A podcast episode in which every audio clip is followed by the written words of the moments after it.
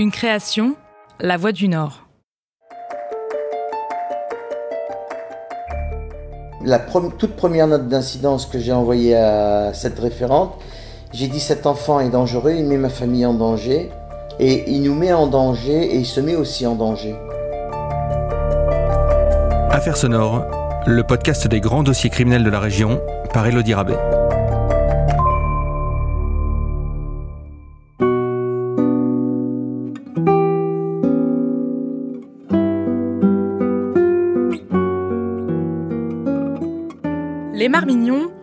De ceux pour qui la famille est un tout. Il y a Marie-Christine et Alain, les parents, leurs deux filles et les petits-enfants venus agrandir la tribu. Une équipe soudée, très proche les uns des autres. Ils vivent tous à proximité et se voient très régulièrement, voire même quotidiennement depuis que l'une des filles Marmignon est venue s'installer dans la maison voisine de ses parents. Nous sommes à la campagne, dans un quartier résidentiel, à 10 minutes à peine de Maubeuge. Très précisément dans le petit village de Mérieux, qui compte moins d'un millier d'habitants. Un contexte normalement idéal pour vivre des jours paisibles. C'est un peu vraiment la petite maison dans la prairie, c'est un endroit où il y avait beaucoup de bonheur, beaucoup d'amour. Morad Belkadi, journaliste à La Voix du Nord, est en charge des faits divers pour le secteur de la Sambre-Avenois. On sait que les petits-enfants euh, donc euh, des, époux Marmignon traversaient, il y avait juste une petite clôture qui séparait la maison des petits-enfants et la maison des grands-parents. Et ils faisaient euh, l'aller-retour toute la journée entre les deux. Ils allaient voir leurs grands-parents, ils allaient voir les enfants qui étaient placés, il y avait vraiment des relations qui se nouaient. Et c'était vraiment un, cadre de vie, on peut dire, sans exagérer, qui était idyllique. Un cadre bucolique qui a vu passer bien plus que les enfants et petits-enfants des époux Marmignon car depuis 2008, Marie-Christine est assistante familiale. Avec Alain, ils sont désormais famille d'accueil pour les mineurs de l'aide sociale à l'enfance. Un métier découvert sur le tard après un bouleversement professionnel, mais une véritable passion dès le départ pour le couple. Et, c'était vraiment des gens qui prenaient à cœur leur métier. Euh, ils ont accueilli euh, euh, plusieurs enfants. on nous raconte que vraiment ils s'en sont occupés d'eux comme leurs propres enfants, qu'ils allaient même au-delà des recommandations qui étaient faites par le département. Ils les emmenaient en vacances, ils les couvraient de cadeaux. Vraiment une famille aimante, une famille qui est passionnée par le métier et qui, qui vraiment couvre de cadeaux et d'amour tous les enfants qu'ils ont pu recevoir. Alain et Marie-Christine Marmignon ont vu passer 22 enfants chez eux les uns pour quelques jours et d'autres pour plusieurs années. En 2018, trois jeunes garçons vivent chez eux, dans la maison de Mérieux. Et le 21 mai de cette année-là, ils profitent justement en famille d'un lundi de Pentecôte ensoleillé. Et surtout que ce fameux jour, euh, le matin, tout le monde se lève en faisant faire j'accueillais. On s'est tous mis à table, on prenait petit déjeuner, tout le monde rigolait. Marie-Christine Marmignon se souvient encore parfaitement de cette journée. Et puis le midi, euh, hop, on recommence au repas, toujours détendu comme tout. Après, j'ai dit, bah, écoutez les garçons, maintenant, allez profiter du beau temps, allez dehors. Donc tout le monde est parti dehors, moi je vais à mes occupations. Euh. Les enfants profitent donc de cette journée sans école dans le jardin. Le terrain est assez grand, il y a de l'espace pour tous, pour courir et s'amuser. Et l'occasion est trop belle pour la petite fille des Marmignons, la petite Léa. Elle a deux ans et demi, et la voilà qui débarque aussi. C'est la petite dernière de la famille. Une petite blonde aux yeux bleus, pétillante et pleine de vie, qui court entre chez ses grands-parents et chez elle, passant comme un rayon de soleil près de tous ceux qui l'entourent. Aléa, c'est une petite fille pétillante, aimait la vie, euh, qui, n'avait pas peur d'aller vers les autres. Euh, elle était adorable, elle venait souvent nous voir, euh, réclamer des bonbons, des glaces toujours souriante, toujours euh, adorable, adorable. Franchement, euh, c'était quelqu'un d'exceptionnel, ça je peux le dire. Et ce lundi de Pentecôte de 2018, la petite fille illumine encore la journée de la famille Marmignon. Alors elle adorait, même qu'il faisait très chaud, elle adorait mettre des bottes en caoutchouc avec des petites lumières. Alors euh, elle a remis son petit short, son petit t-shirt. Oh, tu étais belle ma chérie, oui, belle moi. Et puis ma fenêtre était ouverte, il faisait beau. Elle dit on ferme la fenêtre, on ferme la porte. Et puis je lui dis oui, d'accord, ok, à tout à l'heure, oui, il t'aime, mamie, il t'aime, mamie. Et puis c'est tout, ma petite fille, elle s'en va. Et puis je sais pas pourquoi, je me retourne, je regarde l'horloge de la cuisine, 2h20. Pourquoi j'ai fait ça? Je ne fais jamais fait ça de ma vie. Je ne regarde pas forcément. Mais je savais pas que c'était la dernière fois que j'allais la voir euh, vivante. Ça, c'est terrible, c'est un truc qui.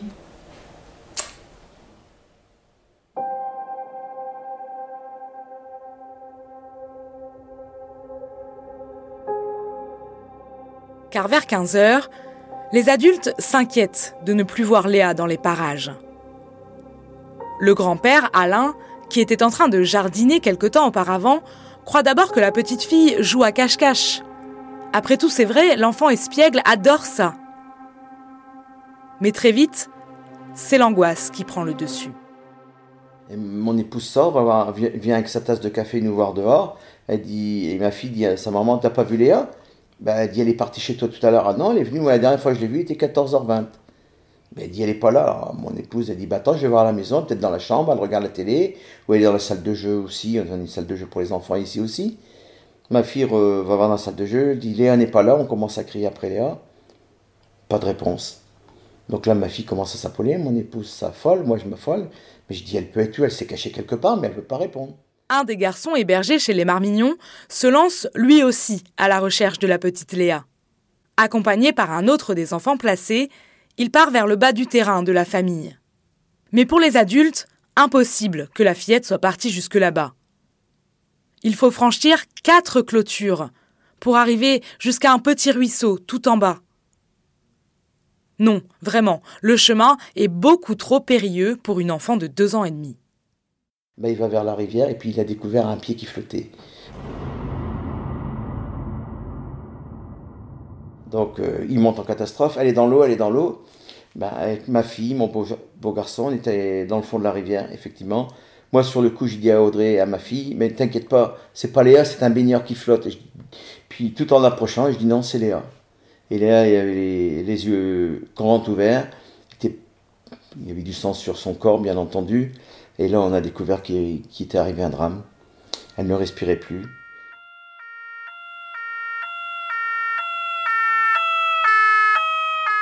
Prévenus, les secours convergent en nombre vers Mérieux et la maison des Marmignons. Les journalistes, eux aussi, sont alertés et très vite, ils comprennent qu'il ne s'agit pas d'un accident. Parce que dès qu'on débarque, il y a un dispositif de sécurité qui est assez colossal, euh, de nombreux gendarmes sur place, euh, les rues sont quadrillées et euh, on nous interdit de passer. il y a énormément de gendarmes, peut-être au fil de l'après-midi, il y en a une centaine qui vont se relayer sur place. Donc euh, c'est là qu'on apprend euh, par, des, euh, par différents canaux que en fait ce serait pas une noyade accidentelle, que la petite fille, donc la petite Léa, aurait été attaquée chez elle. on parle de possibles coups de couteau, qu'elle aurait été retrouvée dénudée et qu'il y aurait un, adolescent en fuite. Donc voilà comment ça se passe dans les, les premières heures où on arrive sur place. La petite fille a effectivement été retrouvée nue, avec des traces de coups sur le corps la tête dans le ruisseau, ses vêtements accrochés dans un arbre à plusieurs mètres de hauteur. L'autopsie révélera finalement 21 coups sur le corps de la petite fille. Et l'arme du crime, une binette de jardinage, sera retrouvée à proximité de son corps. Des faits terribles qui bouleverse évidemment la famille présente sur les lieux. Mais tout de suite, Marie-Christine Marmignon accuse. Elle va voir les objectifs, donc elle devine qu'on est journaliste, et spontanément elle va sortir de la maison et crier, mais vraiment en notre direction, euh, il a tué notre petite fille. Et elle va, elle va le répéter plusieurs fois. Et ma fille dans un état, mon beau-fils, euh, je sais plus quoi faire, je sais plus quoi faire. Je suis je suis, mal, je suis très mal. Celui que la grand-mère accuse, c'est Florian. Un adolescent de 14 ans, placé chez eux depuis 2015, soit depuis 3 ans.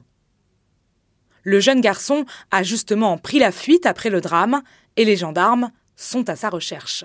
Quand il est parti, euh, euh, il s'est sauvé. Maître Hugo Ankenberg, avocat au barreau d'Aven-sur-Helpe, défend les intérêts de la famille Marmignon. Tous les regards en réalité se sont tournés vers lui quand ils ont découvert euh, la jeune Léa qui était dans le ruisseau, puisque préalablement il avait indiqué euh, lors des recherches avec un autre adolescent qui était placé dans la famille d'accueil. Euh, en ces termes, bah, imagine, on la retrouve morte et violée dans le ruisseau. Et finalement, cinq minutes après, ils se sont, ils se sont aperçus qu'elle était décédée, et notamment dans le ruisseau où il avait indiqué. Donc les soupçons se sont très rapidement dirigés vers celui-ci qui, en plus, a pris la fuite. Donc même si dans un premier temps l'avis de recherche il a été fait en qualité de témoin, euh, bon les soupçons euh, immédiats se sont tournés vers cet adolescent qui était quand même euh, difficile dans la, dans la gestion du quotidien au niveau de la, de la famille Marmignon, qui n'arrivait pas finalement à, pouvoir assumer le, quotidien, le quotidien de Florian, qui s'était montré à plusieurs reprises extrêmement dangereux pour lui et pour les autres, et notamment pour la famille d'accueil qui l'accueillait la famille Marmignon dresse un profil dangereux de l'adolescent. Il faut aller vite et de nombreux moyens sont alors déployés pour le retrouver. Il y a un hélicoptère, euh, il y a une centaine de gendarmes qui sont mobilisés bien au-delà de la compagnie d'Avine Surel, donc il y a des renforts de partout. Euh, il y a les enquêteurs belges qui sont alertés euh, également. Donc le premier jour, 23h, pas de son, pas d'image, on ne trouve pas Florian qui est toujours en fuite, donc on s'arrête là. Et le lendemain matin, on se rend sur place. Ce qui est impressionnant, c'est que c'est presque une scène de film. C'est que Mérieux se transforme vraiment en camp de base. A les gendarmes qui mettent leur QG, leur quartier général dans la mairie. Euh, et pendant toute la journée, il va y avoir des recherches.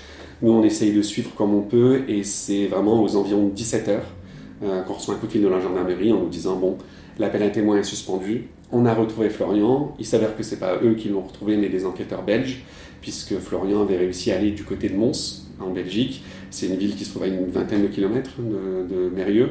Euh, on apprendra plus tard qu'il a fait du stop, qu'il a dormi dans un parc, qu'il a été aidé par des passants qui lui donnaient des, sandwichs. Euh, on lui a même donné une veste et finalement il s'est endormi dans un parc. Et grâce au signalement qui avait été donné euh, par les, gendarmes français, c'est des policiers belges en patrouille qui ont retrouvé sa trace dans un parc, dans un parc de Mons. 24 heures après le drame, le jeune Florian est donc placé en garde à vue. Face aux enquêteurs, l'adolescent nie d'abord toute implication dans l'homicide de la petite Léa. Et au premier abord, les gendarmes peuvent aussi avoir du mal à y croire, car le suspect n'a que 14 ans. Vraiment, en plus, les gendarmes vont dire le jour où ils vont l'interpeller, en fait. Et quand les gendarmes vont le découvrir, ils vont dire c'est. il a un visage enfantin, un petit blondinet jamais, jamais on pourrait euh, soupçonner euh, de commettre un, meurtre avec un tel déchaînement de violence. Ouais, ça interpelle.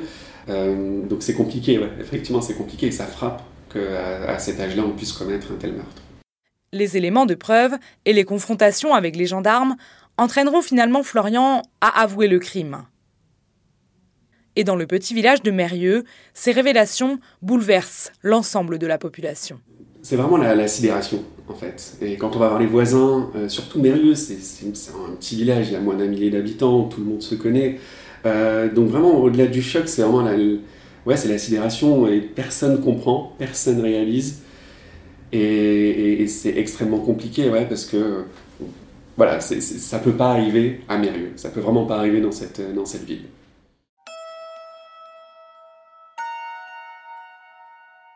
Pourtant, les grands-parents Marmignon, eux, craignaient qu'il arrive un drame depuis des mois, voire depuis des années. La famille d'accueil n'avait de cesse de tirer la sonnette d'alarme auprès des services sociaux. Ils ont multiplié les courriers, les appels, les mails, et rien. Pourtant, depuis que Florian était arrivé chez eux, en 2015, Marie-Christine et Alain Marmignon avaient bien remarqué que le jeune garçon souffrait de troubles psychologiques dès qu'on a eu cet enfant, au bout de huit jours, on a demandé à rencontrer d'urgence la, référente parce qu'on s'est dit cet enfant a des problèmes. Et d'ailleurs, dans les la toute première note d'incidence que j'ai envoyée à cette référente, j'ai dit cet enfant est dangereux, il met ma famille en danger et il nous met en danger et il se met aussi en danger.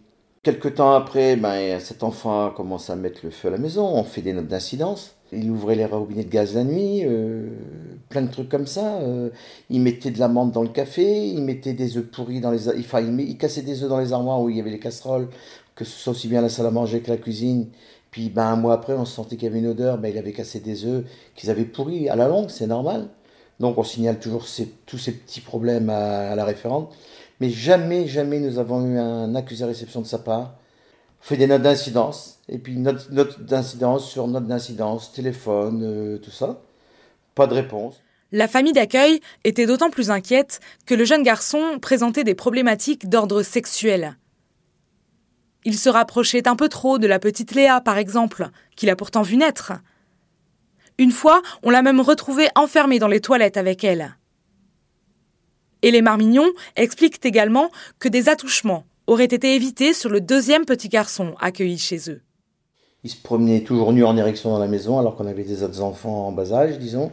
Et il, ne cessait pas, il se mettait il se masturbait contre les montants de porte, euh, n'importe quoi. Euh, dès qu'il voyait une publicité, euh, un catalogue publicitaire avec les, revues, dès qu'il voyait une femme en sous-vêtements ou soutien-gorge ou des culottes ou n'importe quoi, mais tout de suite il montait en érection. C'est vraiment un problème de sexuel très important. Des signaux repérés aussi par les éducateurs de l'Institut médico-éducatif, où l'enfant était pris en charge en journée. Et là-bas, les professionnels aussi avaient signalé cette situation préoccupante à l'aide sociale à l'enfance. Mais malgré les alertes, les notes d'incidence qui s'accumulent, pendant trois ans, aucun changement n'est survenu. Rien. Et le couple Marmignon en est même venu à installer une alarme dans la chambre de Florian pour être prévenu du moindre de ses mouvements, même la nuit. Ils avaient mis en place une surveillance. Euh, il y a un avocat qui dira pendant le procès, je pense que c'est assez juste que finalement c'est les grands-parents qui pensaient surveiller Florian, et finalement c'est Florian qui surveillait les grands-parents, et qu'il a profité vraiment euh, du, beau moment où chacun était occupé, vraiment, ça s'est joué en une fraction, on va dire, une fraction de seconde, ou peut-être en une minute, pour profiter et emmener Léa au fond du terrain, alors que tout le monde était à l'extérieur et tout le monde était euh, vraiment sur la propriété à l'extérieur. C'était une journée fabuleuse ce jour-là. Et il surveillait les grands-parents et il a profité du moindre défaut de vigilance, mais encore une fois, qui s'est joué en une seconde pour emporter Léa et, et, commettre, euh, et commettre ce meurtre. Donc euh, non, on ne peut pas vraiment pas accuser les grands-parents d'avoir négligé la surveillance de Léa. Et, encore une fois, ils, ont multiplié les alertes, ils ont tout fait euh, pour, éviter ce. Malheureusement, ça s'est produit. Mais le jeune Florian était-il alors conscient de ses actes quand il a tué la petite fille de deux ans? Les experts qui l'ont examiné ont dû déterminer si son discernement était aboli au moment des faits ou simplement altéré, comme on dit en justice. Et c'est d'ailleurs le point principal sur lequel va s'appuyer l'avocat de la défense pour tenter d'éviter un procès à Florian. Mais pour lui, son, client euh, doit être déclaré irresponsable. Euh, et c'est pas faux parce qu'il y a vraiment un flou pendant les débats et il y a même des, il va avoir des expertises un peu contradictoires, euh, des experts psychiatres. Euh, encore une fois, il y, en a qui vont parler de simples troubles autistiques et d'une simple altération du discernement, donc on peut le reconnaître coupable. D'autres vont dire que non, c'est quelqu'un qui entend des voix, c'est quelqu'un qui a des tendances limite schizophrènes. Donc la défense, c'est vraiment la défense clé de l'avocat de la défense, ça va être de dire euh, que son client ne doit pas être reconnu coupable et qu'il ne doit surtout pas aller dans une prison, mais dans un centre, un centre adapté euh, avec des soins qui, euh, psychiatres qui pourraient lui être apportés. Pourtant, on va finalement reconnaître l'adolescent de 14 ans comme conscient de ses actes, avec un jugement seulement altéré au moment du meurtre. Le jeune garçon est donc apte à être jugé par un tribunal. Et il va devoir s'expliquer sur l'homicide. Pourquoi s'en être pris à une fillette de deux ans de façon aussi violente? Cette question-là, il n'y répond pas euh, de manière euh, directe, hein, mais il va plutôt euh, me parler de lui, de tout son sentiment d'injustice, de tout son sentiment de préjudice. Christine Delcourt, psychologue, est experte auprès de la Cour d'appel. Elle a répondu à nos questions par téléphone cet enfant, euh, pour lui, subjectivement, on a été monstrueux avec lui. Alors, ce qui était peut-être monstrueux, c'est cet abandon, en tous les cas, qu'il n'ait pas de parents, et qu'il voit dans ce milieu d'accueil une petite fille qui a tout l'amour de, de sa famille, qui, lui, il n'a peut-être jamais eu et que peut-être il n'aura jamais, et que ça fait pour lui quelque chose d'une trop grande cruauté. Enfin, je, je peux aussi l'entendre comme ça. Florian devait-il alors être pris en charge de façon médicale ou au moins médicamenteuse? Et ce crime aurait-il donc pu être évité? Ce sont les questions qui ont aussi occupé le tribunal d'Avennes-sur-Helpe en juin puis en novembre 2019. Je me suis posé la question de savoir si l'installation d'un traitement neuroleptique aurait pu éviter un passage à l'acte, parce que visiblement, euh, ce jeune a dû être complètement débordé par sa pulsion, envahi par, euh, je vais dire, un, délire qui prenait de plus en plus place, hein, qui était de plus en plus prégnant. Euh, la famille d'accueil avait lancé de multiples alertes. Hein. il avait déjà mis le feu, il avait déjà ouvert les robinets de gaz, il se promenait nu. Enfin, il avait plein d'indicateurs d'un adolescent qui montrait des signes de souffrance, des signes de débordement et qui aurait nécessité selon moi, hein, euh, une prise en charge au moins médicamenteuse, voire une hospitalisation, en tous les cas, contre-indiquer euh, ce séjour en famille d'accueil. Face à ces problématiques soulevées par les experts, mais aussi directement par la famille Marmignon depuis le début, on attend évidemment d'entendre les services du département, dont dépend l'aide sociale à l'enfance. Mais ces derniers ont toujours refusé de s'exprimer dans la presse. La seule fois où leur version des faits a été exposée, c'était au tribunal d'Avennes-sur-Helpe, pendant le procès.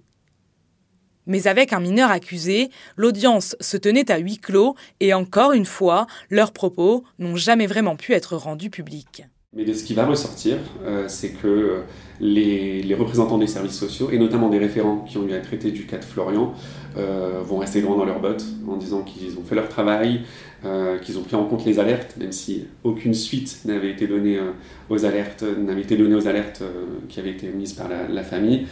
Et il n'y aura aucun signe de regret, de remise en cause. Pour eux, le travail a été fait. Mais voilà, c'est le seul moment où eux vont prendre la parole et ils n'ont jamais souhaité s'exprimer euh, dans les médias.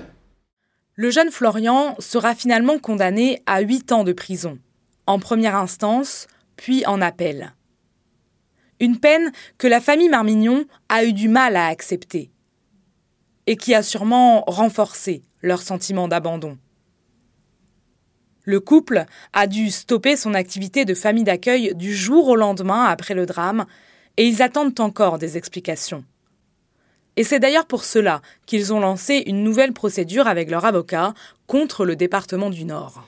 Je pense qu'ils ont leur part de responsabilité et ce qui est navrant, c'est que il euh, y a euh, a aucun dialogue hein, qui a été euh, qui a été ouvert de leur part, strictement rien. Ils ont été bon, ils ont été laissés voilà comme ça. On est peut-être dans le symbole, mais mais bon, si à un moment donné on on n'essaye pas de, changer un petit peu les choses, bah, les choses elles changeront pas. Et puis après il faudra pas venir se plaindre que ce qui s'est passé finalement euh, en 2018 à Mérieux bah, se repassera peut-être euh, en 2021, 2022 dans une autre commune du sud de la France ou en Bretagne, qu'importe, parce qu'on a les mêmes dysfonctionnements avec euh, avec les mêmes services et que que finalement bah, les, cette histoire-là aussi terrible soit-elle, il faut qu'à un moment elle puisse servir quand même de bah, d'exemple et que ça ne se reproduise plus. Je pense que c'est ça le principal, c'est que euh, c'est qu'on arrive à une meilleure prise en charge de ces adolescents-là qui posent problème et puis peut-être qu'on arrive peut-être à, plus les, euh, les signaler et plus les euh, pouvoir avoir des informations sur eux. Moi, la, la, famille, la famille d'accueil était informée de strictement rien du passé de cet adolescent-là. Il savait rien, on leur a rien dit et il est arrivé ce qu'il est arrivé. C'est ça qui est pas, c'est ça qui est pas entendable.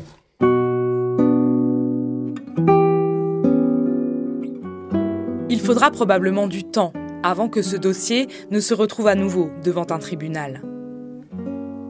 Mais en attendant, les photos de Léa, cette petite blonde aux yeux bleus, continuent de trôner sur la cheminée et sur les murs d'Alain et Marie-Christine Marmignon, dans la maison de Mérieux. Les grands-parents passent tous les jours au cimetière sur la tombe de leur petite fille et sa mémoire vivra toujours chez eux.